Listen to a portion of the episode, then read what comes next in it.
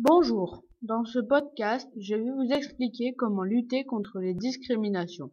Il y a des lois contre la discrimination, comme par exemple l'obligation d'emploi des, personnes handicapées. Et il y a aussi des sanctions si les lois ne sont pas appliquées. Il y a aussi des gens qui s'engagent pour être bénévoles dans une association qui aide les victimes des discriminations, comme par exemple l'association LICRA. Il existe aussi des affiches de sensibilisation pour informer les gens de ce qui se passe dans les discriminations. Il faut aussi dénoncer là où les personnes qui discriminent quand on est témoin d'une discrimination.